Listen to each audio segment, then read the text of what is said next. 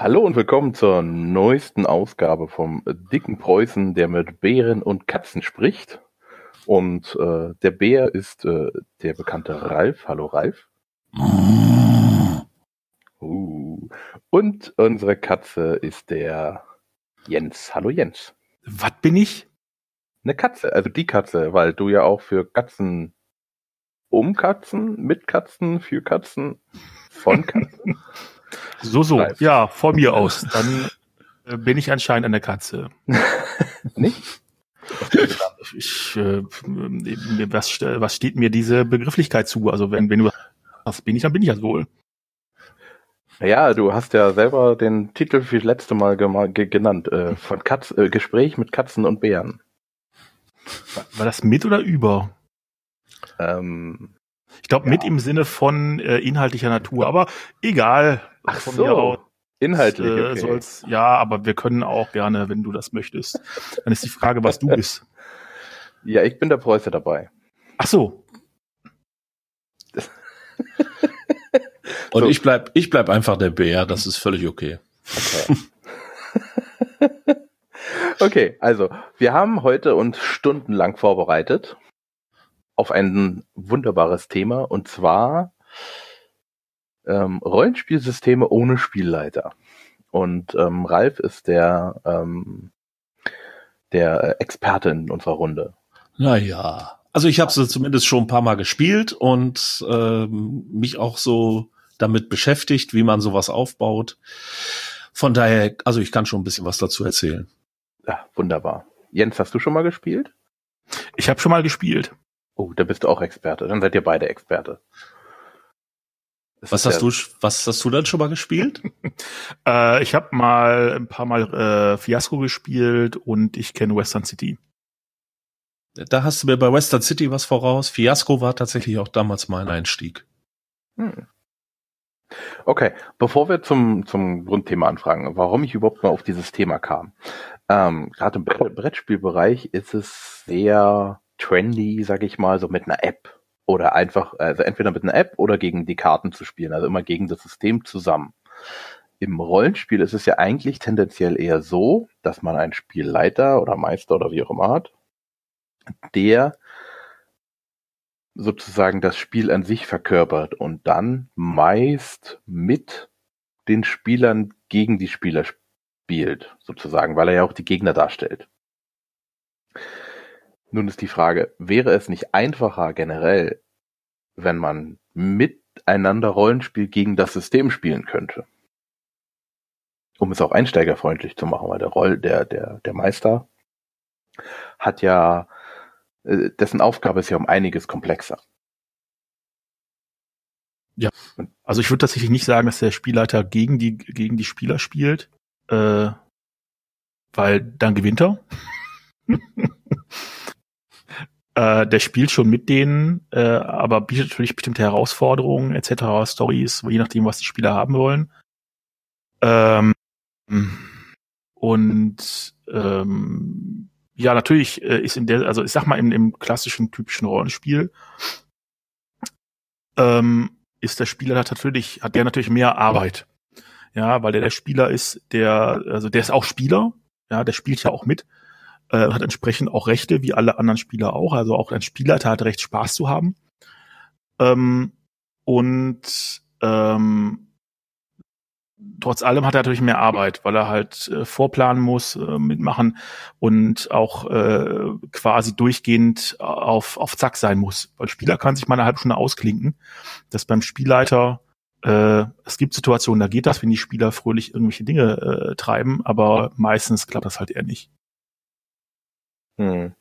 Also du meinst jetzt äh, beim Shadowrun, wenn man äh, plant, wie der Einbruch stattfinden soll, die Stunde oder drei ja, oder wenn die Charaktere soziale Interaktion betreiben, miteinander reden, sich zanken, da kann ja alles Mögliche passieren.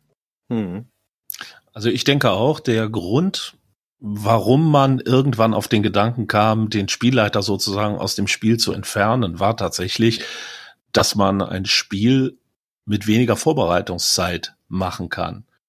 In dieselbe Richtung geht ja zum Beispiel auch Dungeon World oder PBTA-Systeme, also Powered by the by the Apocalypse Systeme, die ja auch sagen, ich brauche nur eine Grundsituation, alles andere entwickle ich zusammen mit den Spielern. Hm. Und ähm, man kann einfach einen Abend vorbereiten, indem man sozusagen eine Seite Abenteuer liest und dann äh, lässt man einfach laufen und äh, guckt, was die Spieler äh, mit ihren Ideen äh, dann zuliefern. Und ich glaube, der nächste Schritt ist dann eben einfach, das Spielsystem so aufzubohren, dass man auf den Spielleiter an sich sogar und vielleicht sogar auf die ganze Vorbereitung noch verzichtet und die also mehr oder weniger ad hoc macht und dann einfach in ein Spiel einsteigt, ähm, ja, das einfach von der Fantasie aller Spieler aller, aller Spieler eben äh, entwickelt wird, während man spielt. Hm. Okay, ähm, ihr habt schon zwei Systeme angesprochen. Wie kommen die ohne Spielleiter aus oder gibt es trotzdem jemanden, der da das also, hat? Also ich fange mal an mit Fiasco, weil das war damals mein Einstieg und ich habe mir gedacht, warum sollte ich das spielen wollen? Wie kann das überhaupt funktionieren? Weil ähm, Vielleicht mal ganz kurz so ein bisschen was äh, zu den Regeln, die man bei Fiasco eben äh, hat. Man würfelt ähm, mit im Endeffekt vier Würfeln pro Spieler. Äh, wenn ich also mit vier Spielern unterwegs bin, würfel ich insgesamt mit 16 Würfeln. Acht davon sind hell, acht davon sind dunkel. Und äh, das bedeutet im Endeffekt, äh, kann ich dann aus den Ergebnissen äh, und einem vorliegenden, äh, einer sogenannten Kulisse, kann ich ablesen, okay, wen spiele ich hier überhaupt? Und welche Verbindungen haben die untereinander? Und worum geht's in diesem Spiel? Das sind Tabellen, wo ich dann jeweils Würfelergebnisse zusortiere. Und dann stelle ich fest, ich spiele immer mit meinen Nachbarn zusammen, dann stelle ich vielleicht fest, okay, ich bin ein Gangsterboss und äh, meine Nachbarin zur Linken ist meine Geliebte und mein Nachbar zur Rechten ist also mein Lieblingskiller. Das ist meine Verbindung zu denen. Und dann gibt es vielleicht noch einen vierten Spieler, mit dem ich momentan noch keine Verbindung habe, aber dafür haben die meine beiden Nachbarn diese Verbindung. Und das sind die ersten, weil die ersten vier äh, Würfel oder die ersten zwei meiner Würfel, die ich also einsetze, um diese Beziehung zu etablieren. Und danach habe ich weitere Würfel, um eben weitere Elemente, also einen Ort oder ein Ziel oder äh, einen Gegenstand oder ähnliches zu etablieren. Und während das, während man das tut, entsteht tatsächlich schon ein Teil der Geschichte, weil man sich dann überlegt, ähm, ja, was, wenn man zum Beispiel sagt, was ist denn jetzt das Ziel meines Charakters oder das Ziel irgendeines Charakters am Tisch? Und dann sagt man zum Beispiel, äh, der ähm, der Killer, der möchte mein Nachfolger werden. Das ist sein Ziel. Oder meine Geliebte möchte sich von mir trennen. Und die wird dann im weiteren Verlauf des Abenteuers versuchen, dieses Ziel zu erreichen. Und dazu kommen dann die verschiedenen anderen Charaktere äh, und ihre Motivationen und so weiter zusammen. Und so abstrakt das dann klingt, aber tatsächlich funktioniert es im Spiel wirklich sehr gut, weil man gemeinsam die Ideen entwickelt, wie die Charaktere zusammenhängen. Und das funktioniert eigentlich ziemlich, äh, also in den Runden, die ich bis jetzt hatte, funktionierte das immer sehr gut. Also die, die, die, es geht dann eher um die, die Charakter, Charaktere untereinander. Ja, jein, es geht eigentlich, es geht, läuft darauf hinaus, dass ähm, man quasi szenenweise beschreibt, äh, also quasi äh, einer der Haupterzähler ist und die anderen sind mal so ein bisschen zuschießen können nach bestimmten Regeln. Mhm. Und ähm, dadurch jeder nicht nur seinen Charakter spielt, sondern quasi Szenerien aufbaut, in der halt sein der jeweilige Charakter schon irgendwie mehr oder weniger zentral ist äh, aber ansonsten halt auch alles andere drumherum hängt sozusagen. Und mhm. die Zielsetzung ist eben eine daraus eine eine dynamische und, und äh, meistens etwas verrückte und wirre Geschichte zu äh, erzählen, während man versucht, diese Verbindungsteile einzubauen. Das sind quasi so Stichwortgeber. Äh, was könnte jetzt passieren? Und dann guckt man halt, okay, was, was hat mein Charakter für Verbindungen? Okay, der hat diese Geliebte und die sind verbunden durch das Objekt das Stofftier der verstorbenen Tochter und er hat auch den Killer irgendwie und dann kannst du überlegen, wie, wie bei euch das zusammen, dass da was bei rumkommt. Und jede dieser Szenen hat auch immer ein Ziel, was ich als Charakter, ich bin immer dann der führende Charakter, wenn man so will, der Spielleiter der einzelnen Szene. Ich erkenne, ich ernenne also ein Ziel, was ich erreichen will. Und ich kann mich dann auch noch entscheiden, will ich dieses Ziel erreichen? Will ich es nicht erreichen? Oder will ich die Szenerie beschreiben? Eine dieser beiden Sachen kann ich. Also ich kann entweder sagen, ich treffe mich mit meiner Geliebten irgendwo, um sie davon zu überzeugen, äh, bei mir zu bleiben. Aber ich lasse, und zwar treffe ich sie in einem Lokal. Da lasse ich das Ergebnis offen. Oder ich entscheide vorher über das Ergebnis und sage, ich will, dass sie sich entscheidet, zu mir zurückzukommen. Dann spiele ich in diese Richtung.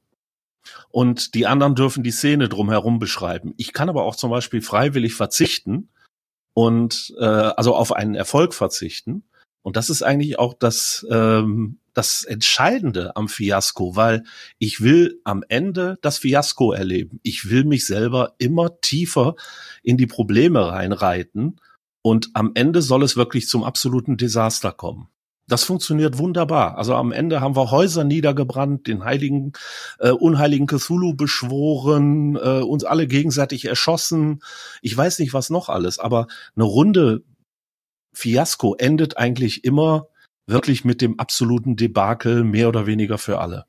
Das ist der Reiz dieses Spiels. Tatsächlich also diesen Weg in die Katastrophe freiwillig und willens, äh, willig zu beschreiten. Hm. Aber es ist praktisch, einer ist sozusagen dann die zentrale Figur und die anderen spielen dann sozusagen nur Nebencharaktere.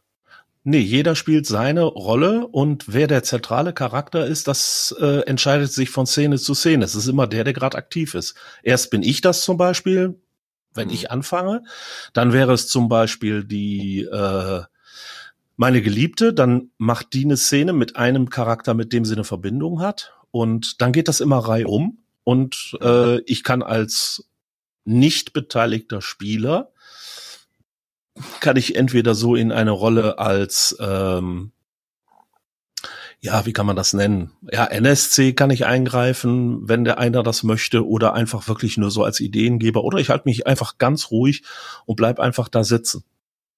Mhm. Also das war auf jeden Fall damals so, dass äh, so wie wir es also kennengelernt haben und äh, es führt also, das ist eigentlich sehr schön geführt durch die Regeln, weil man verbraucht erstmal für jede Szene nimmt man einen Würfel. Das heißt, man hat genau vier Szenen, bis das Ganze zu Ende ist.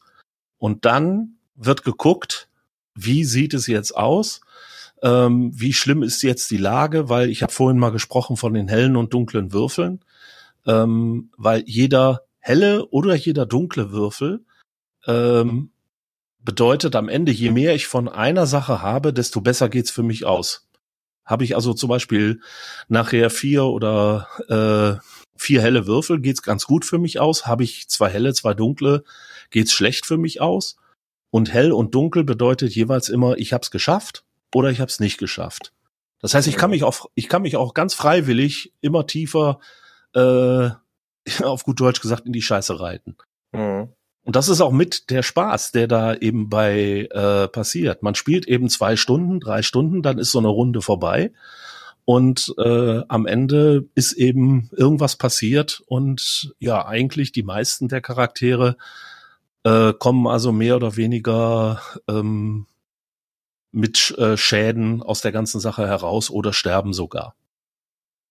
Also es ist ein ziemlich, ziemlich krasses Spiel in der Hinsicht, dass man sich eben darüber im Klaren sein muss. Hier geht's nicht wie bei einem typischen Rollenspiel darum, ein Abenteuer zu überstehen und sozusagen als Held daraus zu kommen, sondern ich weiß, ähm, ich werde mit ziemlicher Sicherheit eben nicht aus der ganzen Sache unbeschadet herauskommen. Ob man daran Spaß hat? Ich fand's toll. also im Endeffekt, ich weiß schon, wie bei Cthulhu, die Chance, äh, das Ganze zu überleben, ist eher gering. Ja, letztendlich ja. Also wenn ich, äh, wenn man es überlebt, dann wird man zumindest in irgendeiner Form äh, körperlichen oder seelischen Schaden erleiden und äh, wie gut oder wie schlecht das dann am Ende ausgeht, Äh, wie gesagt, das hängt auch von den Würfeln ab. Man kann das also ein bisschen beeinflussen, aber im Großen und Ganzen geht es um den Spaß am Erzählen. Hm. Okay. Also einen dritten Spielleiter gibt es dann nicht, sondern es ist halt einfach nur derjenige, der jetzt halt gerade die, die Szene hat. Genau, der entscheidet, äh, was, ja, was jetzt gespielt wird. Und das geht, wie gesagt, reihum. Und der kann mit jedem Charakter, mit dem er eine Beziehung hat, kann er eine Szene spielen. Das heißt, wenn wir das Vierer, wenn wir wieder so eine Vierergruppe haben, dann sitze ich sozusagen an einem Ende des Vierecks und am Anfang kann ich mit meinen beiden benachbarten Ecken spielen, aber nicht mit der gegenüberliegenden. Aber wenn ich den zum Beispiel irgendwann kennenlerne, weil das ist gleichzeitig der Freund des Killers und der Bruder meiner Geliebten und dadurch mhm. lerne ich den kennen, dann kann ich auch mit dem eine Szene spielen. Dann kann ich auch sagen, wenn ich dran bin, sage ich so, pass mal auf, jetzt rede ich mit dir. Wir zwei treffen uns jetzt. Ich lauere dir in der Nacht auf und äh, drohe dir, äh, wenn du deiner Schwester weiterhin sagst, sie soll mich verlassen, dann werde ich meinen äh, Killer auf dich hetzen. Mhm ohne zu wissen, dass die zwei befreundet sind oder was auch immer. Also solche Szenen können sich daraus auch entwickeln. Und da muss ich mich eben auch drauf einlassen wollen, dass mhm. eben wirklich das Chaos dann teilweise am Tisch regiert. Okay, also es ist aber eher eine kurzweilige Sache. Also Kampagnen oder so kann man damit nicht spielen. Nein, das ist ein reines. Das ist aber bei fast allen dieser Erzählspiele ist es so, die sind wirklich auf One-Shots ausgelegt. Das heißt so nach dem Motto, äh, es fehlen welche heute Abend und mhm. äh, wir wollen aber trotzdem spielen. Was können wir spielen? Äh, ich hole mal Fiasco raus und dann hole ich eine Kulisse raus, hole ein paar Würfel und dann sage ich, okay, wir spielen heute Abend äh, hier die Kulisse im Nordmeer, auf der Autobahn, viktorianisch, äh, Jack the mhm. Ripper, mhm. was auch immer. Ja. Und äh, das ist bei fast allen. Also ich überlege gerade, ich kenne eigentlich kein Spiel, das äh, spielleiterlos agiert und das wirklich auf mehr als so einen Abend ausgerichtet ist. Hm. Weil die meisten haben wirklich dann nur eine Geschichte. Hm, okay. Ähm, Jens, kennst du da mehr? Äh, für Kom äh, Kampagnen wüsste ich jetzt nicht. Okay. Ähm, aber du hast das andere, da gibt es noch ein anderes Rollenspiel, was du sagst, Western irgendwas. Ja, Western City. Äh, ja, es ist ein deutsches Produkt. Ich äh, habe jetzt den Autor gerade nicht auf dem Schirm, aber kann man mit Sicherheit googeln. Ähm, die Grundidee ist genau das, zu sagen, wir machen jetzt mal ein spielterrorisches System, wie zieht man es am schlausten auf? Und die Grundidee, also es läuft darauf hinaus, ist, deswegen heißt es auch so, es ist eine Westernstadt und äh, jeder hat auch einen Charakter entsprechend dazu. Ähm, und es gibt abwechselnd Szenen, also es gibt, die, die Stadt ist grob definiert oder, oder kann man zumindest so basic-mäßig definieren. Und dann gibt es abwechselnde Szenen mit Action und ohne Action. Also ruhige und schnelle Szenen sozusagen. Und ähm, für jede Szene, ähm, oder fangen wir andersrum an, jeder Spieler hat eine bestimmte Ressource. Ähm, und für jede Szene kann er mit dieser Ressource äh, bieten, ob er, ob er die leitet, also ob er quasi die Position des Spielers einnimmt. Ähm, und am Anfang haben alle gleich viel, aber logischerweise, wenn der Erste dann das höchste Gebot abgegeben hat, dann gibt er diese Ressource ab und die wird aufgeteilt auf die anderen Spieler ähm, so dass er als nächstes vermutlich nicht nochmal dran ist, weil er zu wenig von dieser Ressource hat. Äh, und so wandern diese Szenen halt äh, immer weiter rum, weil immer jemand darauf bieten kann und äh, irgendwann halt immer ein Ungleichgewicht in dieser Ressource besteht. Das heißt, irgendjemand anderer wird sich vermutlich durchsetzen. Und dadurch, also man kann natürlich sagen, es gibt deswegen also doch einen Spielleiter, aber es sind das alle ja, weil äh, immer einer eine Szene macht, eine ruhige Szene, was ich irgendwo im Saloon, man betrinkt sich, man erzählt irgendwas, kriegt irgendwas raus, erfährt irgendwas oder sowas, oh, hier die, die Larsenbrüder kommen in die Stadt, wird erzählt und sowas. Und der nächste sagt, okay, Banküberfall, die Larsenbrüder sind da und will die Schießerei oder irgendwie sowas, keine Ahnung, das ist mhm. mal irgendwie relativ wahllos äh, ausgedacht. Ähm, und dadurch hast du halt so eine beständige Rotation drin, äh, das immer weitergegeben wird, ohne dass es halt eine feste Ordnung hat, also das im Prinzip immer links weiter, sondern äh, dass es schon gezielt sein kann und jemand, der wirklich eine gute sagt von sich sagt, ich habe eine richtig gute Idee, kann halt eben dann auch mehr bieten oder alles bieten, was er halt hat, weil er sagt, ich möchte das gerne machen. Hm. Das ist so die, die Grundidee Dann gibt es noch ein paar Details, aber um, um zu, zu verstehen, wie es funktioniert, ist es das, glaube ich, reicht das. Ja. Es ist von Jörg Dünne. Genau, da hatte ich auch gerade nachgeguckt noch. Da hatte ich vermutet, ja. ja, ja. Hallo Jörg Dünne. Falls du es hörst, läuft. Es erinnert mich so ein bisschen, ich habe vor kurzem ein Spiel gehabt, äh, das heißt Everyone is John. Hm, ja, kenne ich auch. Ja, gibt's auch in der deutschen Version und das ist vom Mechanismus sehr ähnlich. Man, äh, einer der Spieler ist John. John ist nicht der hellste äh, und er ist ständig müde. Das bedeutet, äh, ach ja, und John hört Stimmen. Und äh, das bedeutet, dass die Spieler, die anderen Spieler, äh, sind die Stimmen in Johns Kopf. Und sie können, dafür, sie können darum bieten, dass sie John Sachen einflüstern. Und äh, das bedeutet, ich habe dann am Anfang auch eine gewisse Anzahl an Punkten, die kann ich eben einsetzen und kann eben bieten, um ins Spiel zu kommen. Und äh, ich habe dann aber auch tatsächlich Ziele, die ich erreichen möchte. Also ich möchte, dass John irgendetwas für mich tut. Äh, diese Ziele sind geheim. Keiner weiß die Ziele des anderen. Und ähm, ich flüstere John eben Sachen ein, die er jetzt machen soll. Und ob John das dann tut, hängt davon ab, wie gut ich ihm das vorerzähle. Wenn man da einen guten John hat, weil John ist immer derselbe, aber jedes Mal nach ein paar Minuten schläft John ein, wird müde und dann wechselt die Stimme. Und genauso, wenn ich also, wenn ich würfeln muss, äh, in bestimmten Situationen muss ich würfeln, wenn ich den Würfelwurf vergeige, dann äh, verliere ich auch die Kontrolle über John und dann darf auch wieder jemand anders die Kontrolle über ihn äh, übernehmen. Mhm. Und das ist äh, das ist ein wunderschönes Spiel, weil man muss äh, läuft ja eben in komplett unterschiedliche Richtungen. Man muss immer dafür sorgen, dass John das tut, was man selber möchte. Wenn also der eine sagt, ich möchte, dass John heute äh, seiner Liebsten einen Hochzeitsan äh, einen Heiratsantrag macht und der andere sagt, ich will, dass er seine Liebste umbringt, ähm, versuchen beide in die Nähe der Liebsten zu kommen, aber dann versuchen sie eben komplett konträre Sachen mhm. mit ihm anzustellen.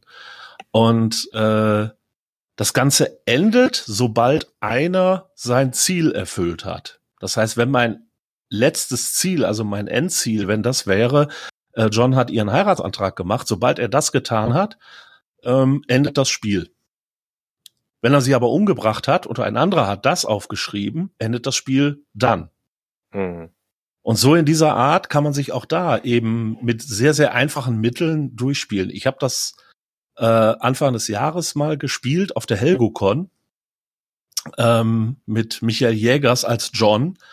Mhm. Und ich habe selten ein so unglaublich lustiges Abenteuer oder ja Rollenspielerlebnis gehabt, weil äh, der Michael also den John so unglaublich gut gespielt hat, äh, so richtig langsam und ja, soll ich das machen? Meinst du, das ist richtig?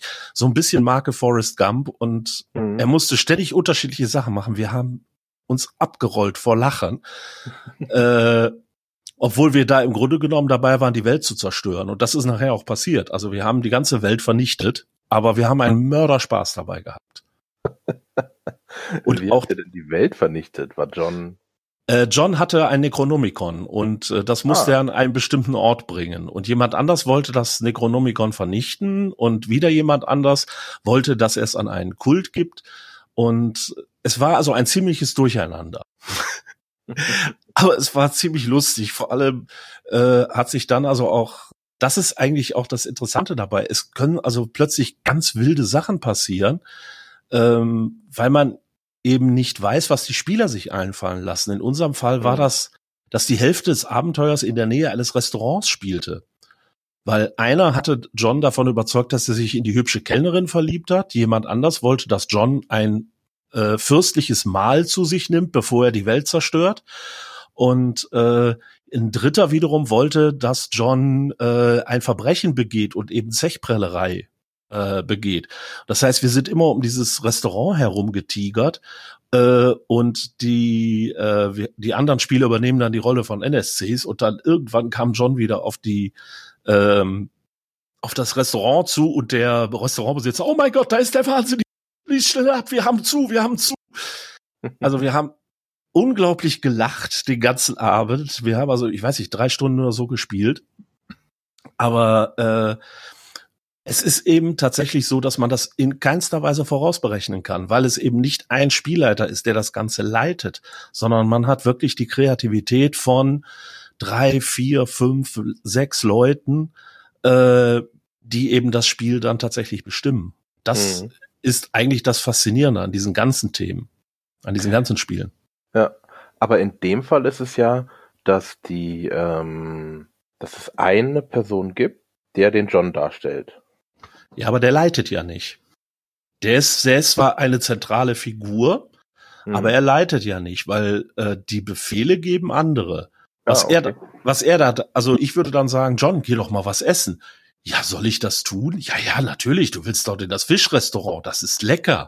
Mhm. Ja, dann gehe ich mal dahin. Aber ich mag eigentlich keinen Fisch. Ja, aber das ist hier ganz frischer Fisch. Und also äh, man kann sich da so ein bisschen gegenseitig dann eben auch steigern. Das heißt, man versucht ein Ziel irgendwie zu erreichen, wie gesagt, und der andere handelt vielleicht dagegen, versucht aber eben auch nicht, einem wirklich äh, komplett alles zu versauen, weil das ist auch der mhm. Spielspaß daran. Ja. Es ist also so ein bisschen so eine Mischung aus ähm, ja, so ein bisschen Spielleiter, geleitetes Spiel. Ich weiß nicht, wie man es ausdrücken will. Hm. Aber die, die, die NSC, also praktisch, wer definiert denn die Umgebung, wo das ist? Das hat normal. Das hat normalerweise einer liefert praktisch so ein Szenario vor, nämlich John. Mhm. Also in dem Fall war es eben einfach so, dass äh, der äh, Michael hatte also äh, ein paar Sachen mitgebracht, die konnten wir, also er hatte eine Tasche dabei, wo ein paar Sachen drin waren. Er hatte also schon so ein bisschen ein Szenario vorbereitet aber ähm, es war eben völlig unklar. Er rannte zum Beispiel da die erste halbe Stunde immer mit dieser Tasche rum und keiner hat ihn gefragt, was in der Tasche ist. Mhm. Und in der Tasche war eben das Necronomicon.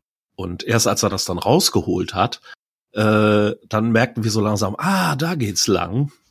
Aber ähm, es ist also schon so, dass man zwar ja so ein bisschen wie eine Sandbox vorbereitet, aber äh, tatsächlich, was dann daraus gemacht wird, entscheiden also sehr, sehr stark die Spieler. Hm. Hm. Das erinnert mich ein bisschen an Siebte See. Ich weiß nicht, habt ihr das schon mal gespielt? Also die zweite Version jetzt. Ja, spiele ich gerade. Uh. Und Jens? Äh, ich nicht, nee, ist nicht so meins. Ah, okay. Ich weiß es noch nicht, ob es meins ist. Wir sind auch noch ein bisschen unentschlossen. Ich glaube, wir haben das schon mal erwähnt, aber das passt jetzt wieder ja. sehr gut, dadurch, dass die, die Spieler sehr viel von der Szene selbst entscheiden und auch ähm, sagen, okay, ähm, jetzt kommt Verstärkung der Gegner, was jetzt manchmal blöd ist. Aber es bringt halt dann zum Beispiel Punkte, mit denen man dann wieder was anderes machen kann. Mhm. Also wir hatten das letztens in, wir hatten letztens unsere erste richtige Spielrunde und da war es eben auch so. Ich war zwar der Spielleiter, aber die Szene, die sich dann abgespielt hat, mit, da war, da habe ich nur noch reagiert, weil meine Spieler eben gesagt haben, ja, ich hatte einen Spieler, der wollte unbedingt eine Frau äh, abends, also sich im Endeffekt eine Frau aufreißen, ne? Mhm. Und äh, er marschierte dann los, er hatte so und so viele Steigerungen, also Erfolge, die er dann einsetzen konnte und mhm. hat über den Abend hinweg also äh, ja diese Steigerungen eingesetzt, wie es ihm in den Kram passte. Ähm, es hat nachher nicht funktioniert, aber das war auch seine Absicht. Das fand ich auch sehr interessant. Ne? Auch da war es eben so, ich habe diese ganze Szene improvisieren müssen, weil das vom Abenteuer her natürlich gar nicht vorgesehen war. Und äh, der Spieler hatte nachher eigentlich die komplette Kontrolle auch über diese Szene. Der konnte dann auch sagen, ja, ich mache jetzt dies und das, das gelingt mir, weil ich habe noch die entsprechenden Erfolge. Und ähm, jetzt am Ende habe ich die Erfolge nicht mehr, aber äh, ich habe eben, äh, ich kann damit jetzt sozusagen freiwillig scheitern und dann passiert mir äh, eben etwas Lustiges und ich krieg vielleicht von der Frau eine geschallert oder äh, ich werde von den äh, äh, von irgendwelchen Wachen erwischt und muss mich jetzt dann äh, verteidigen und weglaufen, weil dann wechselt ja die Szene und all sowas. Also da sind auch solche Elemente drin. Ich habe sowieso das Gefühl, dass dieses dieses ja Player Empowerment oder wie auch immer man das nennen möchte sowieso also immer stärker in Spiele Einzug findet und den Spielleiter zumindest ich sag mal seine ja wie will man es nennen seine Allmacht die er früher mit Sicherheit inne hatte so zu DM Zeiten also Dungeon Master Zeiten die wird ihm mit Sicherheit heute genommen hm.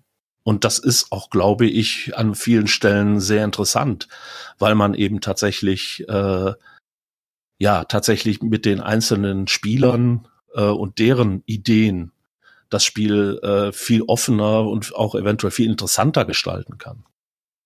Hm. Habt ihr, ähm, äh, andersrum, findet ihr, dass, dass es eine gute Entwicklung ist?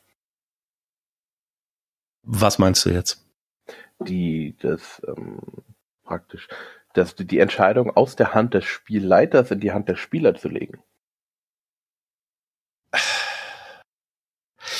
Ich finde, es ist äh, so ein bisschen ein zweischneidiges Schwert. Man muss sich darüber im Klaren sein, wenn man das spielt, dass man als Spielleiter eben möglicherweise was ganz anderes spielt, als man sich vorgenommen hat.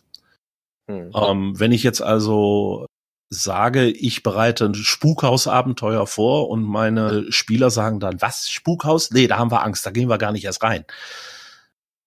Dann ist das natürlich äh, so ein bisschen unbefriedigend möglicherweise für mich als Spielleiter. Aber auf der anderen Seite, wenn ich also so eine Szene habe, ja, wie jetzt mit meinem äh, äh, Verführer bei Siebte See, der sich dann selber damit auch noch äh, das sein eigenes Grab gräbt sozusagen. Ähm, das sind wahnsinnig tolle Szenen, finde ich.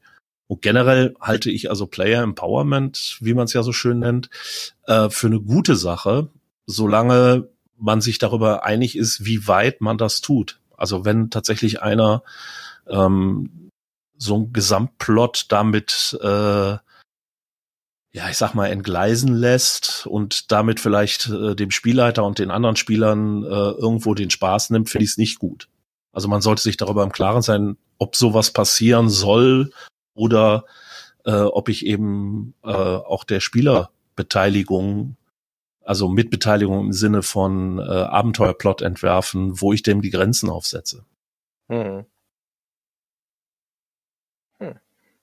Um, hast du das ein bisschen im, im Beronomicon auch umgesetzt? Bei einigen Sachen. Das ist, da, es gibt leichte Klamotten. Es gibt beim Beronomicon gibt es dieses, äh, was ich da das und bezeichnet habe. Das ist, wenn ich mehr Erfolge erziele, als ich eigentlich brauche, dann bekomme ich ein und oder mehrere und. Und das bedeutet jedes Mal, ich kann mir was Besonderes noch ausdenken. Also ich kann einen extra Erfolg erzielen, also irgendwas ganz Besonderes machen oder tatsächlich auch so äh, Plot-Elemente noch mit reinnehmen, dass ich sage, hier, ich finde jetzt dies und das oder ich kenne hier jemanden, der das und das kann. Sowas finde ich super, das bringt auch unheimlich viel. Ähm, wovor ich so ein bisschen zurückschrecke, ist halt tatsächlich, wie ich schon gesagt habe, wenn ich von vornherein mir also eine gewisse Plotstruktur übernehme und mir mit meinen Spielern auch darüber äh, einig bin, dass wir das spielen wollen. Also beispielsweise jetzt ähm, ein Geisterhaus oder sonst irgendwas. Sollte es meines Erachtens nicht ähm, oder führt es eigentlich eher in Probleme, wenn ich jetzt ähm, einfach durch ein gewisses äh, Player Empowerment äh, da, dafür sorgen kann, dass der erste Spieler, der das Haus betritt, äh, setzt sozusagen irgendetwas ein und sagt, ja, ich weiß jetzt das Geheimnis dieses Hauses, wie sieht es aus? Mhm. Das heißt, ich hau das Abenteuer, was eigentlich geplant war, so ein bisschen kaputt. Das finde ich dann ein bisschen schade. Also ich denke, da kann man äh, andere Methoden finden oder das ein bisschen, ich sag mal, so ein bisschen für sich selbst einschränken. Mhm. Und jetzt? Ähm, grundsätzlich, ähm, dass es das gibt, finde ich eine schöne Sache. Man hat halt dadurch mehr, mehr Auswahl. Es gibt der, dem, dem, dem Rollenspiel quasi etwas mehr, etwas mehr Breite in der, in der Möglichkeiten, was man so spielen kann. Ich halte es nicht für jedes System und für jedes Spiel sinnvoll. Ähm, ich halte es auch nicht für jeden Spieler für sinnvoll. Ähm, aber so als äh, Teilelement, dass man in bestimmten Spielen verwenden kann, ist das durchaus eine interessante Entwicklung. Ja. Mhm. Und hast du in DSK das irgendwie eingebaut?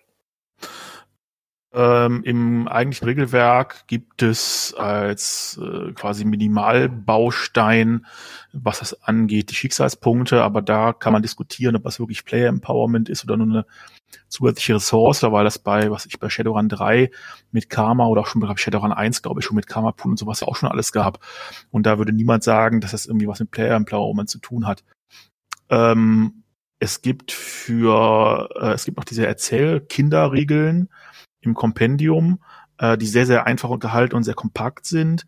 Und da gibt es optional einen Regelaufsatz für Erzählrechte, hm. wo man über äh, eine Ressource äh, äh, Szenen quasi kaufen kann, wo man dann selber erzählt.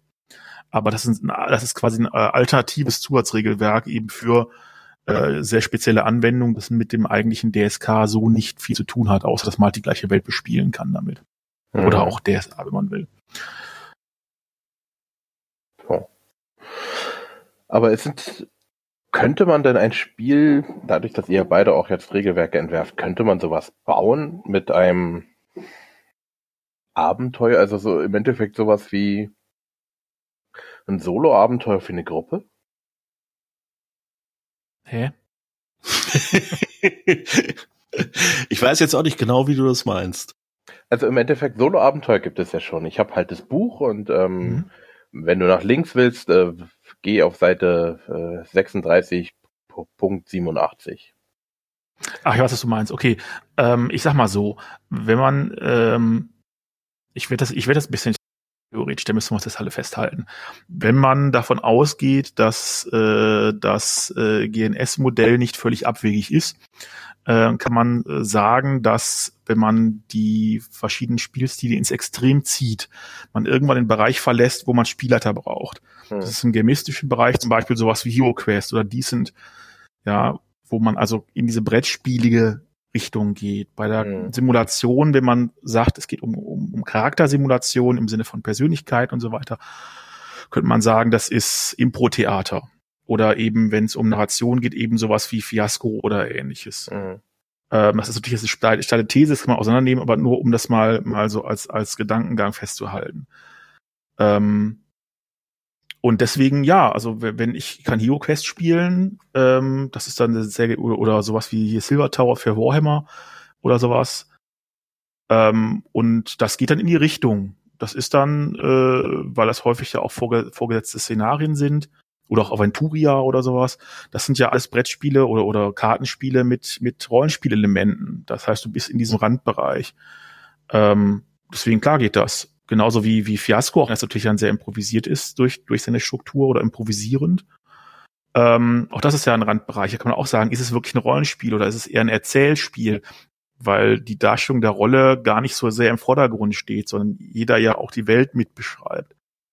Ähm, so von daher, ja, gehen tut das. Ob man das will, ist die Frage, aber äh, ich denke, technisch umsetzbar ist das natürlich. Hm. Also wenn ich dich richtig verstehe, möchtest du im Endeffekt, eine Gruppe setzt sich hin und erlebt ein Abenteuer, aber es ist, sitzt, ihnen sitzt kein Spielleiter gegenüber. Genau. Ähm, geht, was so in die Richtung geht. Äh, ich habe vor einiger Zeit mal Time Stories ausprobiert. Das ist ein Brettspiel. Oh ja. Und bei Time Stories ist es tatsächlich so, ich habe einen vorbereiteten Satz mit Karten und äh, diese Karten und eventuell noch andere Elemente ähm, sind praktisch ein Fall, wie es da benannt wird, oder ein Abenteuer, könnte man genauso sagen. Und äh, ich weiß als Spieler nicht, was hier passiert. Also zum Beispiel in dem ersten ähm, Fall, den man also bespielen kann, äh, gehe ich zum Beispiel in der Zeit zurück, darum Time Stories, und mhm. äh, lande in einer äh, in einem Sanatorium. Und ich weiß, in diesem Sanatorium stimmt irgendwas nicht. Was da nicht stimmt, weiß ich nicht.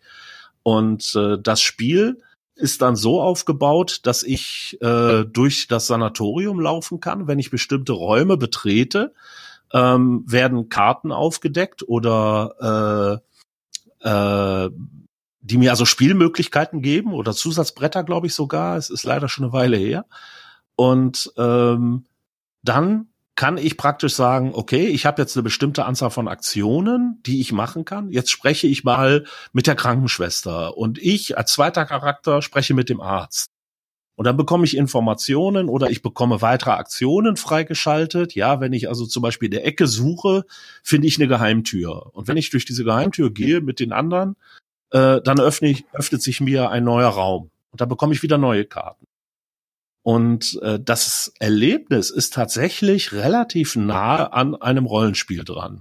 Also ich war ziemlich überrascht. Wir haben es also ausprobiert und ähm, es ist tatsächlich ohne einen Spielleiter. Das wird alles durch das Spiel selbst erledigt. Und äh, man hat aber wirklich so eine gewisse, ja, also ich muss Hinweise finden, ich muss äh, Dinge tun, äh, die mich auf bestimmten Wegen äh, dann ans Ziel oder auch ins Verderben führen. Wenn sie mich ins Verderben führen, muss ich wieder ganz am Anfang starten. Das heißt also, mhm. ich komme mit einem neuen Charakter praktisch wieder rein. Ähm, und letztendlich gibt's auch eine Auflösung äh, für diesen ganzen Fall. Es ist natürlich nicht so frei wie normales Rollenspiel, aber vom Spielgefühl her kommt es also zumindest so einem Solo-Abenteuer mit Sicherheit ziemlich nahe. Und es ja, macht sie es macht Spaß. Ja, also man muss dazu sagen, ich habe es auch schon mal gespielt. Ähm, es hat natürlich sehr viele narrative Elemente, so ist es nicht. Aber es läuft eben darauf hinaus, was man vielleicht erwähnen muss. Das heißt deswegen Time Stories, weil man irgendwie als Zeitreisender diese Situation immer wieder neu erleben kann. Das heißt, man, wenn man es einmal nicht auf die Reihe bekommen hat, startet das ganze Ding nochmal von vorne. Und im Endeffekt läuft es darauf hinaus, dass du so eine Art perfekten Ablauf erkennen musst. Also musst wissen, okay, ich brauche diesen Schlüssel, weil nachher haben wir später gesehen, dass da diese Zelle ist und da muss ich jemanden befragen und der, der muss mir dann irgendwas geben, damit ich wieder da und da, um am Ende zum Ziel zu kommen. Und dafür hast du halt drei oder vier Anläufe, also wo die Zeit quasi beendet wird und das Ding nochmal von vorne anfängt, äh, um diesen perfekten Ablauf quasi herauszufinden. Das ist eigentlich das Spielziel, wenn man ganz ehrlich ist. Und darauf läuft es halt hinaus. Und ähm, äh, du hast halt deut natürlich zwangsläufig vom Medium her deutlich geringere Freiheitsgrade als bei einem Rollenspiel, weil es halt, also es gibt halt niemanden, der improvisieren kann. Ähm, und also mir persönlich, ich habe mit durch diese Wiederholung, ich sehe das tatsächlich narrativ so ein bisschen als Schwäche an. Also weil du halt am Anfang, also nach dem zweiten und dritten Anlauf hast du so die erste Hälfte dann rausgeknobelt, wie weit du kommen musst, was du vorher machen musst. Und dadurch hast du halt immer nach dem zweiten, dritten Zeitsprung einen Ablauf. Da weißt du ganz genau, ich muss jetzt da lang gehen, dann muss ich den ansprechen, dann muss ich den Knopf drücken und eine bestimmte Reihenfolge, die ich ablaufen muss, damit ich dann weiterarbeiten kann in dem Bereich, wo ich noch nicht war. Und ähm, dadurch verliert das auch sehr stark wieder an Charme, weil diese, dieses Entdecken, also die, die, die, die Exploration, die ja relativ wichtig für das Spiel ist, da einfach völlig rausfällt, weil du einfach nur abnudelst, mhm. was, was du rausgefunden hast. Ähm, und ja, das war so ein, so ein Ding. Also grundsätzlich finde ich die Idee ganz interessant. Ähm, und man kann da sicherlich auch viel Spaß mit haben. Aber das fand ich in, doch durchaus ein Schwachpunkt äh, in dem System. Ähm, das und dass dieser, der, der, also der Fall, der im, im, im, in der Box drin ist, dem merkt man halt auch an, dass der für was an, ganz anderes entwickelt wurde und dann quasi mit einem schweren Gegenstand in diese Rahmenhandlung, man muss ja immer diese Zeitlöcher oder Zeitrisse oder Anomalien finden, ähm, äh, dass das eigentlich überhaupt nicht da reinpasst, weil am Ende passiert, äh, es ist halt eher sowas Richtung, Richtung Sulu-Ida Mythos und es hat halt mit, mit Zeitparadoxen eigentlich nichts zu tun. Also die, die, die Spielmechanik wurde erst nach der Story eingebaut, meinst du? Nee, aber die haben dieses, diese, diese, diese Idee mit dem Kartenspiel, dass man mehrfach durchwandern muss, äh, haben die zwar gemacht, aber die haben dann relativ, ich vermute es, es ist ein bisschen Reverse Engineering. Äh, ganz am Ende halt, weil sie gedacht haben, okay, das ist cool, das wollen wir gerne mit verschiedenen Szenarien haben äh, haben sie eine Erklärung gesucht, warum man verschiedene Szenarien damit machen kann. Und das hat diese Grunderklärung, ja, wir sind so eine Art Zeitreisepolizei und wir müssen alles reparieren, wenn was kaputt geht. Und äh, äh, deswegen kommt er in dieses Szenario rein. Eigentlich ist das aber eher sowas tatsächlich so, äh, äh, äh wie nennt man das, American Gothic Horror, was eigentlich mit diesem eher technologischen Sci-Fi äh, äh, Zeitreise-Ding eher jetzt nichts zu tun hat. Also es stimmt, äh, das stimmt schon. Wir hatten also auch das Problem, oder was heißt das Problem? Wir haben halt auch äh, dann ein, zwei Mal mussten wir noch durchlaufen und äh, dann mechanisiert man das. Ähm, aber ich muss sagen, mir hat's also trotzdem insofern Spaß gemacht, weil ich gesagt habe, ja, jetzt muss ich den ersten Teil, muss ich jetzt mal so mechanisch ablaufen, äh, aber danach bekomme ich dafür auch wieder was Neues äh, zu sehen. Und äh, ja, es mag durchaus sein, dass das, ich sag jetzt mal ein bisschen auf, äh, ja, gedrückt ist oder wie auch immer man das nennen möchte. Aber äh, ich fand es trotzdem sehr spannend, ähm, das Ganze also äh, in dieser Form mal zu erleben, weil es halt wirklich eine ganz andere Art zu spielen ist als tatsächlich ein Rollenspiel oder ein normales Brettspiel. Ja, also tatsächlich, also ich denke tatsächlich, man kann daher sagen, es ist so ein bisschen in so einem Grenzbereich, ähm, wo halt der Spielleiter quasi in der Form nicht mehr existiert und dadurch ist man eben in diesem Grenzbereich in dem Fall zum Brettspiel.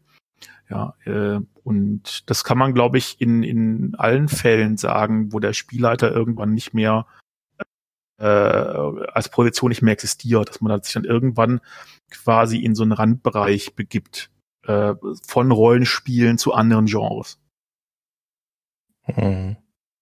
Also man ist zumindest, äh, ist es eben was anderes. Ich sage jetzt mal, nicht jeder, der jetzt Rollenspiel macht, wird sich bei einem äh, spielleiterlosen Erzählspiel oder auch bei so einem Spiel glücklich fühlen, weil er einfach sagt, okay, da fehlt mir was oder da ist mir irgendwas äh, zu viel. Ja, zum Beispiel jetzt also dieser gamistische Aspekt bei Time Stories oder eben diese ähm, ja, ich sag mal, diese wirklich rein improvisierenden Geschichten wie Fiasco oder äh, Lovecraft-esque äh, und ähnliche Sachen. Also Dinge, wo ich wirklich sehr viel erzählen muss und gar nichts würfeln oder so gut wie nichts würfeln. Das haben, hat man ja auch.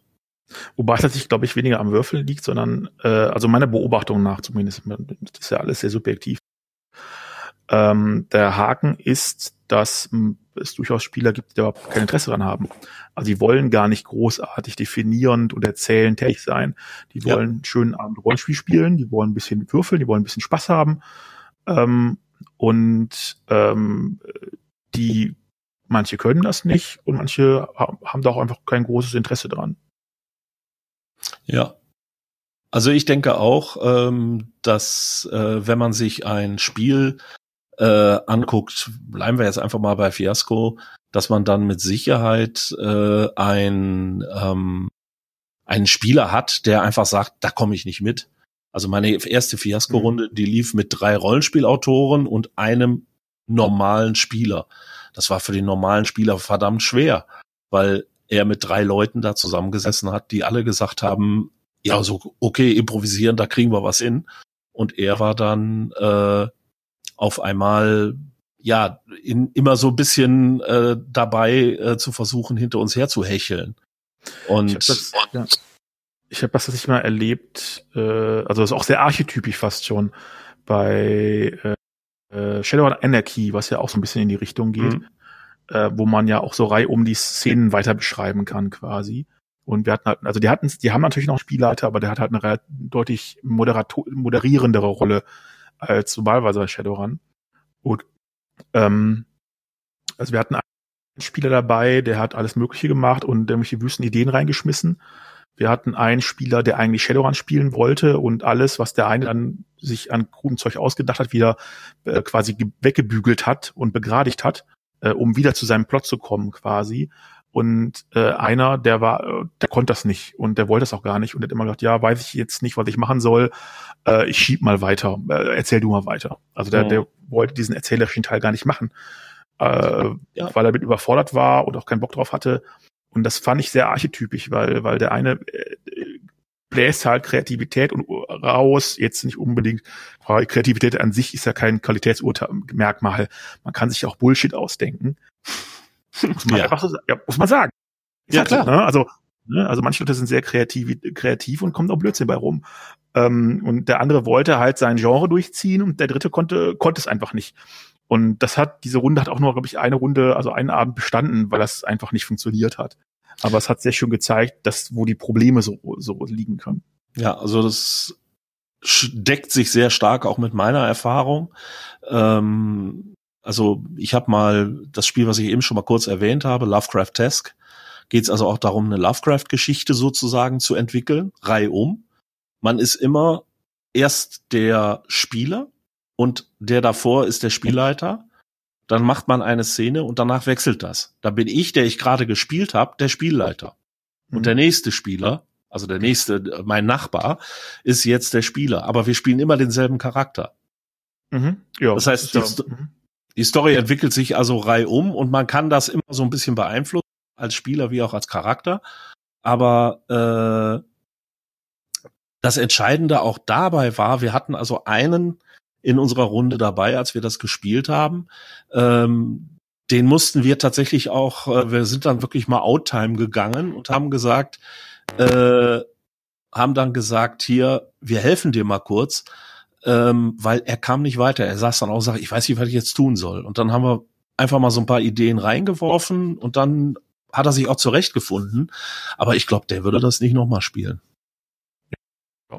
Also deswegen, ähm, äh, ich glaube, ne, ne, mit einer Runde D&D kommt, glaube ich, oder oder DSA oder name it, also dem, den ich sag mal Main, Mainstream, das klingt immer so nach Hipster, aber also die Mainstream-Systeme, da kommt eigentlich, wenn wenn man nicht ernste Probleme mit dem Hintergrund hat, eigentlich jeder klar. Äh, aber solche, ich sag mal eher äh, Special Interest Sachen sind eben Special Interest. Das gibt halt Leute, die das nicht wollen oder nicht können. Und, ja. ja. Absolut. Und ich, ja. Und es gibt halt auch Sachen, deswegen, also ich bin jetzt auch nicht so der Fan davon. Also Fiasco, also als rein Form, ja, Fiasco ist eben für mich kein Rollenspiel, das ist ein Erzählspiel. Ähm, und dadurch äh, habe ich damit kein Problem. Aber wenn er so Mischformen annimmt, also mit so, so ein Teil äh, Erzählrechtehandel, aber nicht komplett, dann habe ich da, äh, also das ist, was ich Schwierigkeiten habe ich damit vielleicht nicht, aber ich finde es einfach nicht cool. Es macht mir keinen Spaß. Weil entweder ich mache ein Rollenspiel, wo es auch um Herausforderungen geht und Nachdenken und taktieren, vielleicht Rätsel lösen oder was auch immer. Ähm, oder ich äh, erzähle frei ähm, und denke mir irgendwelche lustigen Sachen aus, wo es halt wirklich um Narration geht. Ähm, aber dann kann ich eigentlich auch eine Kurzgeschichte schreiben oder irgendwie sowas. Ja, also von daher ähm, erscheint mir, also für mich ist es nicht das richtige Medium, das Rollenspiel. Erzählspiel ja, Rollenspiel also mit einem festen Charakter und so, also in, der, so, einer, in so einer Mischsituation, ja, mal als Experiment oder was Spaß macht, aber auf Dauer, glaube ich, würde ich das nicht spielen wollen. Ich sag mal, man spielt ja letztendlich nicht auf Dauer, sondern es ist ja tatsächlich sowas für einen Abend und da wechselt man. Dann jetzt spiele ich mal dieses und mal jenes System. Ich weiß aber, was du meinst. Nur wenn du jetzt zum Beispiel sagst, äh, du möchtest mehr so taktisch oder taktieren und du möchtest mehr Rätsel lösen und sonst irgendwas, also ich sag mal so das klassische Rollenspiel, wie man es also äh, ja, ich sag mal aus D&D, DSA-Richtung schon heraus kennt. Das ist dann zum Beispiel eher etwas, was mich nicht so abholt, sondern ich bin dann tatsächlich eher so in der Richtung unterwegs. Ich möchte eben viele Geschichten erzählen und äh, ich muss jetzt aber nicht zum Beispiel irgendwie die Rätsel des Sphinx lösen oder äh, muss irgendwie einen Dungeon durchlaufen oder sonst irgendwas.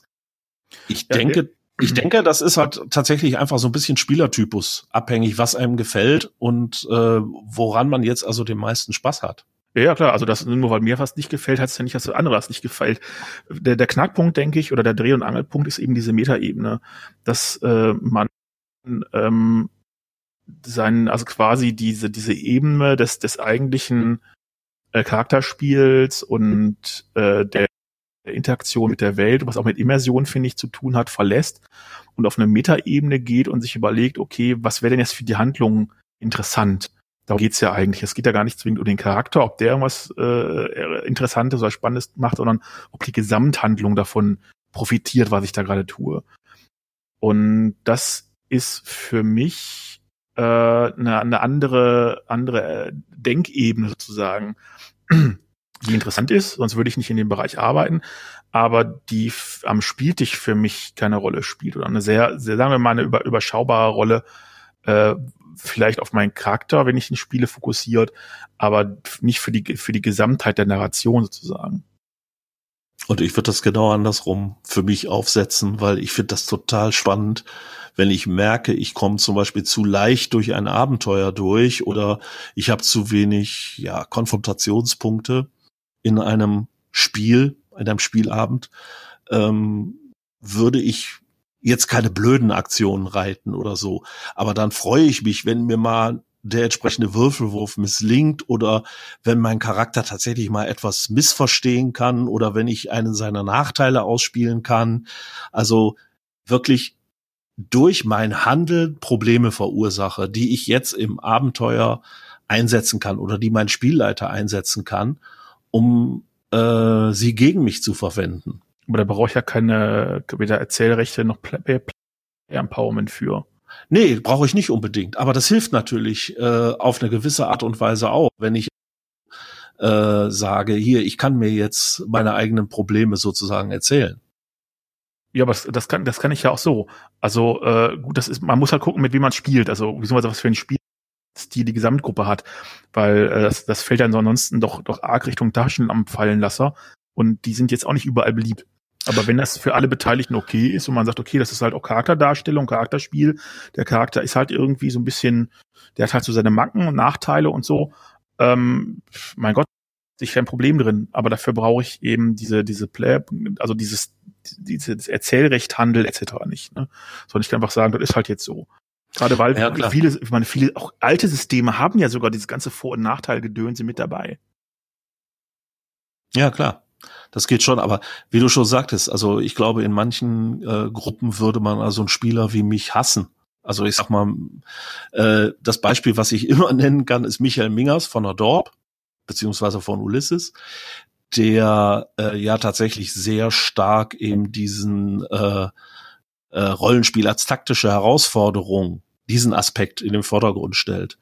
Und äh, wenn wir zwar in einer Gruppe wären, ich glaube, der würde irgendwann nach der Hälfte des Abends durchdrehen, ähm, weil ich eben äh, tatsächlich ziemlich anderen Spielstil favorisiere und den eben auch spannender finde. Und wenn mich jetzt ein System dabei noch unterstützt und mir sagt, du hast die Möglichkeit, sowas zu erschaffen, eben Probleme nochmal zu erschaffen oder äh, anderes, weil ich dann bestimmte Erzählrechte kaufe oder so, da, was ich mal positiv, mal negativ nutzen kann, finde ich das, äh, ich sag mal, dann finde ich das eben spannend. Gebe ich ja zu. Ja, also äh, widerspreche ich auch nicht. So, ich glaube, jetzt haben wir aber den guten Preußen so lange zugetextet mit allem. Ich glaube, der war einfach zwischendurch gar nicht da. Der hat sich noch eine Pizza geholt. Ja, ich bin, ich hatte, er hatte witzigerweise ist mein Internet ausgefallen kurzzeitig. Siehst du, und wir haben Pro Profis, wie wir sind, haben wir das überbrückt, ja. ja, indem wir jetzt richtig tief in uns gegangen sind und quasi die, wir haben Erzählrechte verteilt ohne Moderator. Ja, ja. unglaublich. Das ist ja ein perfektes Beispiel. Aber du als unser Chef, hast du denn noch Fragen? Das ist gar nicht so. Also ich persönlich habe gerade, ähm, oder andersrum, Ulysses hat jetzt zum Beispiel gerade mit die, die DSA Einsteigerbox rausgebracht. Gut, ich habe es jetzt noch nicht gesehen. Ich weiß nicht, hat jemand von euch schon gesehen? Ich habe mal die Box gesehen, aber nicht den Inhalt. Ah, okay. Ich bin doch ein Non-DSAler. Okay. Also die haben jetzt praktisch als, also meine Frage bezieht sich darauf eher auf die Richtung, kann man das als Einstieg benutzen sozusagen, mit zusammen gegen das System und irgendwann äh, entwickelt sich daraus ein Spielleiter. Und die haben es jetzt wohl so gemacht, dass sie, man packt die Box aus, jeder sucht den Charakter aus und dann hat den jeder erstmal eine halbe Stunde oder eine Viertel oder halbe Stunde, ja ich glaube so rund halbe Stunde ein, ein Solo-Abenteuer und dann kommt das klassische Meistern halt dazu. Mhm. Jetzt ist die Frage, ob man so einen Einstieg nicht halt gegen das System machen kann, wie zum Beispiel ja ein Gruppenabenteuer als Solo-Abenteuer, ein Solo-Gruppenabenteuer. Ja, du hast halt das Frage, wie die Interaktion ist. Eben, du hast halt das Ding, dass du da, also die große Stärke, ja, das, das, das große Ding des Rollenspiels ist die, die, die enorme Handlungsfreiheit, die du dadurch generierst, dass du einen improvisierenden Spielleiter hast. Und äh, diese, diese Improvisationsfähigkeit und Darstellungsfähigkeit kriegst du halt nicht äh, mit einem mit einem äh, Buch oder oder ähm, so Abenteuer und auch wenn es mit mehreren Spielern ist, so ohne weiteres dargestellt. Zumindest im Ideal. Also es gibt Spielleiter, die spielen so, aber das sagt mir über die Spielleiter aus, also immer als über das Rollenspiel an sich. Also ich denke auch, wenn ich eine Gruppe habe ähm, von Leuten, die alle sagen, ich möchte mal Rollenspiel machen. Und keiner von denen hat Ahnung und sie kennen auch niemanden. Dann ist so ein Verfahren wie jetzt das, was du gerade geschildert hast, ist wahrscheinlich ganz interessant. Wobei ich mich dann frage, du hast vier Leute, die haben vier Charaktere und dann sagten sie so, und jetzt musst du, jetzt muss einer von euch muss jetzt der Spielleiter sein. Ich glaube, der fünfte liest sich während das, während genau. das Regelbuch durch. Ach genau. so ist das. Okay, dann habe ich es falsch verstanden. Der fünfte ja. ist dann der Spielleiter, liest, liest sich praktisch das Abenteuer und Regelwerk durch. Ist Oder natürlich, ja, ist natürlich insofern äh, schwierig, weil ähm, ich glaube, wir sind uns darüber einig, dass ein Spielleiter tatsächlich ein komplexerer, eine komplexere Aufgabe ist, als irgendeine beliebige Rolle zu spielen. Und ähm, von daher hat dieser eine, äh, der also jetzt als Meister dann sozusagen auserkoren ist, ähm, der hat natürlich jetzt den schwierigeren Teil, weil die anderen sind dann fertig, die sagen, okay, ich weiß jetzt, wie mein Charakter ist, ich kenne vielleicht auch die Regeln schon und dann steigen sie ein. Ähm, ob man ja, da man darf ja nicht vergessen, dass wenn das alle wirklich, wenn das wirklich alle, wenn du fünf Anfänger da hast, die haben sowieso keinen Vergleich. Also was auch immer der tut, solange das nicht in einer totale Katastrophe endet, ist es mal cool. Das ist richtig. Weil, weil es einfach, äh, das ist so, ich meine, wenn man sich überlegt, wie, wie unser eins angefangen hat, ja, oder, oder der typische äh, Altherren-Rollenspieler oder Altdamen-Rollenspieler oder Rollenspielerin, hat dann mit 12, 14 angefangen, irgendwie mit einer, was auch immer, DSA, Midgard, D und D, sonst was Box. Ähm, und die haben am Anfang auch nur also Sachen gemacht, wo sie selber nachher sagen würden, boah, war das scheiße. Aber in dem Moment, wo sie es gemacht haben, einfach auch mangels äh, ähm, Vergleich, war das schon cool, sonst hätten sie, hätten sie ja nicht weitergemacht. Und äh, deswegen ähm, ist es immer so sehr, ist es immer so ein bisschen einfach zu sagen, ja, warte, was, was sie da machen, ja, das ist nicht wirklich gut. Man sagt, ja, aber sie machen was. Und da bin ich schon happy. Ja, so war es auch nicht gemeint. Ähm, ich glaube, dass es besser oder schöner ist, wenn man jemanden tatsächlich als Spielleiter findet, der jetzt sagt, okay, ich leite was für euch, ähm, ihr sucht euch Charaktere aus. Wir spielen sozusagen den Einstieg der Charaktere einfach mal so, one-on-one. -on -one. Also ich spiele als Spielleiter mit jedem von euch separat. Mhm. Und dann treffen wir uns und dann geht's richtig los. Das heißt also so, ja. dass wir schon den einen haben, der schon ein bisschen mehr Erfahrung hat. Mhm. Ich glaube, das ist ähm, ja letztendlich wäre das der idealere Weg, weil man dann eben, weil der eben schon so ein bisschen Erfahrung hat und eben äh, nicht, ähm, also meine Befürchtung wäre immer, äh, dass der äh, Neumeister äh, sich sozusagen davon dann überfordert fühlt. Das ist, glaube ich, heute auch schwerer noch als so zu unserer Zeit, weil eben heute äh, alle schon ja ich sag mal, zu unserer Zeit war es eben das Coole, ne? Das war was ganz Neues und es gab eben noch nicht diese Computerspiele in der Form. Aber heute, ähm, wenn du sagst, hey, ich möchte mal Rollenspiel ausprobieren, ähm, ja, dann hab, dann haben die Leute irgendwo so ein, so ein anderes Hinterkopf, so nach dem Motto, äh, das ist wie das und das Computerspiel oder wie das und das Online-Spiel. Und äh, dann kann der Spielleiter da vielleicht nicht mithalten oder fühlt sich so, als ob er nicht mithalten kann. Also ich glaube, das ist heute schon ein bisschen anders, als es vor 30 Jahren oder so war. Ja, anders schon, aber ich sehe das tatsächlich nicht die Problematik dahinter, ganz ehrlich. Äh, weil es eben doch wieder was anderes ist und es hat ja eben diese durch, durch, durch das Soziale und den Freiheitsgrad eine ganz andere Bedeutung. Natürlich ist es toll, wenn jemand dabei ist oder vielleicht sogar mehrere, dass so ein, zwei Spieler wissen, wie es geht oder zum, was das Wissen, äh, zumindest das schon mal gespielt haben, das ist natürlich immer idealer. Aber so ein Produkt, so eine, Starterbox ist eben dafür gedacht, im Worst Case da fünf Leute zu sitzen zu haben, die nicht wissen, wie es geht. Oder was, ähm, glaube ich, aktuell häufiger der Fall ist, die irgendwie bei Rocket Beans oder bei Critical Role oder was auch immer mal ein paar Stunden gesehen haben gedacht, Aber hey, das will ich auch mal ausprobieren. Wo kriege ich sowas her? Oh, hier gibt's so eine Starterbox, ich habe die gekauft, los geht's. Ja, ähm, das ist häufig, äh, zumindest was ich so mitbekommen habe, so bei den dem Klientel, das bei hier, wir hier so haben. Also so Leute Anfang Mitte 20, äh, so der, ein sehr häufiger Weg in, ins Hobby. Ich fände es sehr interessant, mich mal tatsächlich neben so eine Gruppe zu setzen und einfach mal zuzugucken, was die spielen und wie die spielen. Weil ich mir das also so, ja, mit einer gewissen Betriebsblindheit nach 35 Jahren, die ich jetzt Rollenspiel mache, ähm, weiß ich, kann ich mir kaum noch vorstellen, wie wir das damals gemacht haben. Wie du schon sagtest, wahrscheinlich war unser erstes Abenteuer die totale Grütze. Aber damals fanden wir das halt alle total geil. Und ich würde es einfach gerne nochmal sozusagen äh, erleben, was passiert, wenn ich heute sozusagen fünf Leute ähm, auf ihr erstes DSA, D&D, Midgard, was auch immer Abenteuer loslassen. Also meiner Erfahrung nach, gerade was, was Neulinge angeht, gibt's eigentlich zwei äh, typische Ausrichtungen, die ich so, also wenn das auch jetzt ein bisschen extrem dargestellt ist, äh, und zwar die einen äh, probieren erstmal alles aus, weil sie gucken wollen, äh, weil, oder weil sie nicht gewohnt sind, das Spiel in bestimmten Rahmen völlige Handlungsfreiheit bieten oder fast völlige Handlungsfreiheit. Das heißt, sie probieren erstmal jeden Scheiß aus, ja, um zu gucken, geht denn das auch? Kann ich das so und so machen? Ja, komm, ich mach das mal. Und dann die äh, explodieren dann quasi in dem, was sie da treiben. Und äh, als Gegenstück gibt's dann die, die sich nicht trauen oder die wirklich immer erstmal nachfragen. Also die einen machen irgendeinen Scheiß und die anderen fragen erstmal nach, geht denn das? Ja, kann, äh, ich weiß nicht, ich kann gucken auf ihren Charakterbogen und da ah, hier steht doch irgendwie Klettern, kann ich da hochklettern oder so? Ähm, und irgendwie äh, quasi Hilfestellung brauchen oder, oder einfordern, ob sie die brauchen, sei dahingestellt.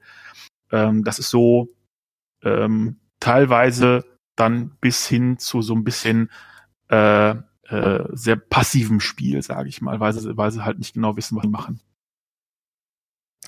Also ich muss dazu sagen, ich habe tatsächlich, fällt mir jetzt gerade so ein, ähm, am gratis Rollenspieltag habe ich mit einer Familie gespielt. Vier Kinder und eine Mutter. Die Mutter kannte Rollenspiel, die Kinder nicht. Die Kinder waren zwischen elf und 15, glaube ich. Waren nicht alles ihre, waren also auch ein paar Freunde dabei. Äh, und ich hatte also, ich habe mit denen dann Beronomicon gespielt. Und ähm, das hat also erstmal auch ganz gut funktioniert. Ich hatte einen dabei, der den wahrscheinlich geilsten und kaputtesten, verrückten Wissenschaftler aller Zeiten gespielt hat. Der hat alles in die Luft gejagt in dem Abenteuer. Ich habe sehr viel Spaß gehabt dabei ähm, aber ich hatte dann auch äh, eine Spielerin, die also völlig überfordert war. Und das war nicht die jüngste. Die jüngste, die konnte das sogar noch ganz gut. Aber so bei denen war dann so nach zwei Stunden war Tilt. Dann war mhm. wirklich Aufnahmeende erreicht. Und äh, dann saßen die dann in ihrer Ecke und hatten ihr Handy in der Hand und äh, daddelten da irgendwie drauf rum. Und ich habe dann versucht, sie anzuspielen, so nach dem Motto, was tust du denn? Und dann schock, sch, sch, schreckten die richtig hoch. Ich kam mir vor wie so ein Lehrer in der Schule, der sie beim äh, Fuschen erwischt hatte. Ne? dann rief ich so, ja, ich, ich weiß nicht, was, was, was kann ich denn? Ne? Ja, ist egal. Du wirst da von der, von diesem Monster angegriffen. Was tust du denn jetzt? Ja, ich weiß nicht, ich weiß nicht. Und äh, das fand ich also sehr interessant, wie unterschiedlich das auch war, weil es war wirklich keine Frage auch des Alters, weil dieser Junge, das war also irgendwie, glaube ich, der zweitjüngste oder äh, irgendwie sowas, aber der hat das wirklich äh, nachher über drei Stunden hat er das saugut äh, durchgehalten. Und ja, also es, es gibt Leute, die sind, die mögen das. Es gibt Leute, die auch ich, genauso wie Leute es gibt, die gerne Fußball spielen, welche die nicht gerne Fußball spielen. Das ist halt ein Hobby, da muss man halt, äh, oder muss man Freude dran haben, da muss man vielleicht auch Freude an Mimikry haben, also an, an der Darstellung sozusagen, etwas Fremden. Ähm, und es gibt Leute, die haben da eher nicht so Bock drauf und dann können ja. sie natürlich schlecht sagen, du, äh, ich bin jetzt mal weg. Ja, weil wenn die Mutter auch da sitzt und die Geschwister, dann kannst du halt nicht einfach sagen, ja, tschö. Also man sitzt halt dabei und wartet, bis es vorbeigeht. Genauso wie man was ich bei einem Fußballturnier irgendwo auf der Bank sitze und warte, bis es vorbeigeht. Genau. Und wie, wie fandest du, dass ich heute gespielt habe? Du hast auch gespielt, habe ich gar nicht gesehen. ja, aber es stimmt schon. Aber wie gesagt, ähm, ich weiß nicht, ob man, äh, um auf die ursprüngliche Frage zurückzukommen, ich glaube nicht, dass eben der Weg von einem, ja, ich sag jetzt mal so einem Erlebnis, ich gegen das System, also im Sinne von ich gegen das Spielsystem, mhm. ähm, das ist ja, das ist eine ganz andere Art, es zu erleben und dann äh, den Schritt äh, zu machen und zu sagen, okay, das, was ich jetzt erlebt habe, das war auch schon DSA als Beispiel. Und ich gehe jetzt eben den Schritt und sage, okay, einer von uns wird jetzt Spielleiter und ähm, die anderen spielen weiter ihre Charaktere.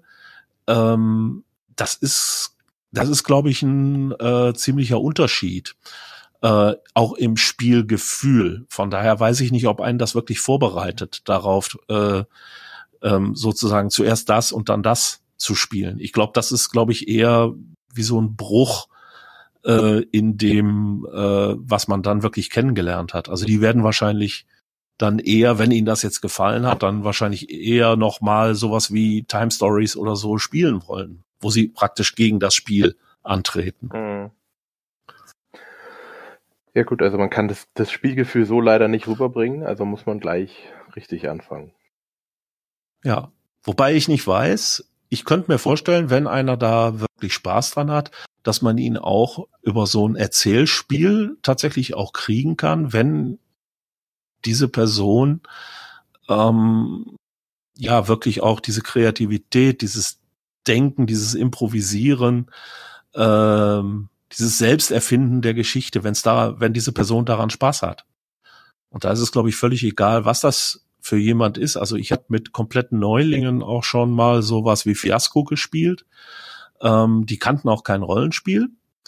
Ähm, und das ist sehr gut angekommen, weil die dann auch sagten, okay, ich finde dieses, dieses Improvisieren, dieses freie Fabulieren, das finde ich toll. Mhm. Aber wie Jens schon sagte, es gibt auch Leute, die können da gar nichts mit anfangen, die dann aber vielleicht was mit Rollenspiel anfangen können oder auch damit nicht, die also einfach sagen, nee, das ist mir alles irgendwie, nee, das ist komisch.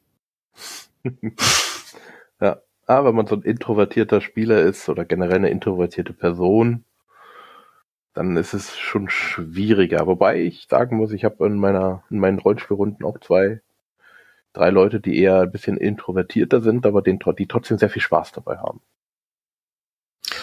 Das eine schließt das andere ja auch nicht aus. Also ich habe eine Freundin, die im Spiel immer ihren Spaß hat, aber man muss sie schon wirklich direkt anspielen, ähm, damit sie auch agiert. Also von sich alleine aus sagt sie dann höchstens mal, äh, ich gehe mit dem und dem mit oder ja, das untersuche ich auch oder macht mal äh, sozusagen, wenn es gerade in ihre Expertise fällt, so ein ja, ihren Wurf sozusagen. Aber ansonsten, sie ist jetzt nicht so diejenige, die dann loszieht und mit anderen Charakteren äh, dann wirklich spielt oder interagiert. Hm. Trotzdem hat sie ihren Spaß am Spiel. Nur, ich würde sie jetzt zum Beispiel niemals äh, zu so einer ähm, ja, ich sage jetzt einfach mal Erzählspielrunde irgendwie einladen. Hm. Weil ich glaube nicht, dass sie da ähm, wirklich gut mit klarkäme. No. Okay. Habe noch was vergessen? Ich wüsste jetzt so ad hoc nichts. Vielleicht. Äh, habt, habt ihr Hollow Point mal äh, irgendwie schon was davon gehört oder gespielt? Noch nie gehört. Sagt mir nichts. Also ich, ich den Namen habe ich mal irgendwo gehört, aber das mag mich auch irren. Das ist wohl von den äh, Machern von Diaspora. Und irgendwie, ich habe gelesen, man spielt irgendwie eine, äh, wie steht hier, äh, ist ein kleines Spiel über super kompetente, böse Leute mit einer Mission to kill other bad people, also äh, um andere böse Leute zu töten oder otherwise uh, mess them up. Klingt nett. Ja, äh, ich habe aber äh, ich hab nur gehört, Hollow Point. Hollow Point, wenn ich mir jetzt nicht ganz vertue, müsste das doch ein Hohlspitzgeschoss sein, ne? Ja. Mhm. Also wenn man nur noch Hollowpoint googelt, dann ähm, Steht jetzt BKR vor der Tür. Also ich hoffe jetzt nicht, aber ich, ich habe ja mal den, den bei uns im Discord hier das gepostet und ich poste es auch mal den Link in die ähm, zu uns in, den, in, die, in die Folge. Mhm. Von den Kanadiern VSCA. Okay, dann ähm, schauen wir mal, vielleicht äh, spielt das mal irgendjemand von uns und kann dann berichten. Oder natürlich kann auch ein Zuhörer gerne davon berichten oder noch uns weiteren Input geben. Ich würde ähm, eine Sache würde ich gerne noch erwähnen. Und zwar ähm, spiele ich zusammen mit ähm, Moritz Melem, Michael Jägers und Tim Rauche momentan tatsächlich äh, Lovecraft-Task über unseren Blog. Mhm. Also beziehungsweise über unsere vier Blogs. Ähm, und das ist halt auch mal so ein Experiment, was wir wagen wollten, weil es da eben, wie gesagt, das ist halt dieses ähm, Lovecraft-bezogene Erzählspiel, bei dem die Spielleitung praktisch nach jeder Szene wechselt. Und wir wollten mal probieren, wie das im äh, wie das also über Blogs abzuspielen ist, ob man das eben auch hinkriegt, weil jeder praktisch eine Szene erzählt und die anderen müssen dann darauf reagieren und müssen ihre eigene Szene äh, dann an das anpassen, was vorher äh, gelaufen ist. Ich bin mal sehr gespannt, wie das äh, weitergeht. Wir sind jetzt also momentan gerade kurz nach der dritten Szene. Das heißt, jetzt muss ich demnächst das erste Mal ins Geschehen eingreifen, weil ich der Letzte in der Reihe war. Und äh, ja, lässt sich bis jetzt ganz interessant an. Ich bin mal gespannt, äh, in welche Richtung sich diese Geschichte noch entwickelt. Hm. Also jeder schreibt praktisch im deinem Blog die aktuelle Geschichte sozusagen. Genau, also wir schreiben immer weiter fort und äh, es gibt also bei jedem von uns so einen Überblickspost, wo man also dann die ganze Geschichte der Reihe nach nachlesen kann. Mhm. Und äh, ja, unser Ziel ist es also, das jetzt erstmal durchzuziehen und zu gucken, ähm, was da letztendlich bei herauskommt und das vielleicht auch dann noch mal ähm, so wie Jens vorhin sagte, man kann ja auch eine Kurzgeschichte daraus machen oder ähnliches. Vielleicht das äh, mal sozusagen in der gebündelten Form irgendwie rauszubringen oder äh, vielleicht auch mal zu vertonen, also einen Podcast zu machen oder sowas in der Art. Aber im Moment wissen wir also noch nicht, ähm, was sich daraus entwickelt, wie das also weitergeht. Ähm, ich wollte es halt nur mal erwähnen, weil es jetzt auch eben ziemlich gut zu dem Thema passt, worüber wir uns die ganze Zeit unterhalten haben. Hm. Ja, dann äh, schick mir mal den Link, dann kann ich den einbauen. Das mache ich gern. Perfekt. Jens, haben wir irgendwas vergessen? Mm, nö, ich glaube, wir haben das Thema äh, sehr, sehr umfassend und ausgiebig besprochen. Also man kann bestimmt da nochmal in verschiedene Details reingehen, aber ich glaube, so summa summarum im Groben haben wir's. Vielleicht haben wir ja fast was vergessen, dafür gibt es ja die Kommentare. Also wer der Meinung ist, Moment, das ist ja alles völlig falsch dargestellt. Die Wahrheit sieht folgendermaßen aus. Äh, noch zu. Und außerdem haben die zwei eh keine Ahnung. Ja gut, das kommt noch dazu, aber das ist ja in dem Land. aber wenn die zwei keine Ahnung haben, dann hat ja einer immer recht. Ja, nein, das Entscheidende ist ja, du holst dir ja immer die Leute und stellst dann Fragen, damit du auf jeden Fall gut dastehst, weil ne, wir dann ja den Stuss erzählen. Nein, das würde ich so nie tun. Das würdest du so nie sagen. Äh, ohne meinen Anwalt sage ich jetzt nichts mehr. Das war mir klar. gut, dann äh, Ralf, danke für deine Zeit. Gern geschehen. Hat viel Spaß gemacht. Ja, Jens, auch danke für deine Zeit. Es war mir eine Freude. Ja, danke für die Zeit äh, der Zuhörer, die ihr euch genommen habt, um zuzuhören. Fragen, Wünsche, Anregungen ähm, gerne in die Kommentare. Schreibt uns was, dass ihr ein einfaches Ja, wir hören euch würde mir reichen. ähm, dann wünsche ich allen noch einen schönen Tag, schönen Abend, schönen Moin und bis zum nächsten Mal. Ciao. Tschüss. Ciao, ciao.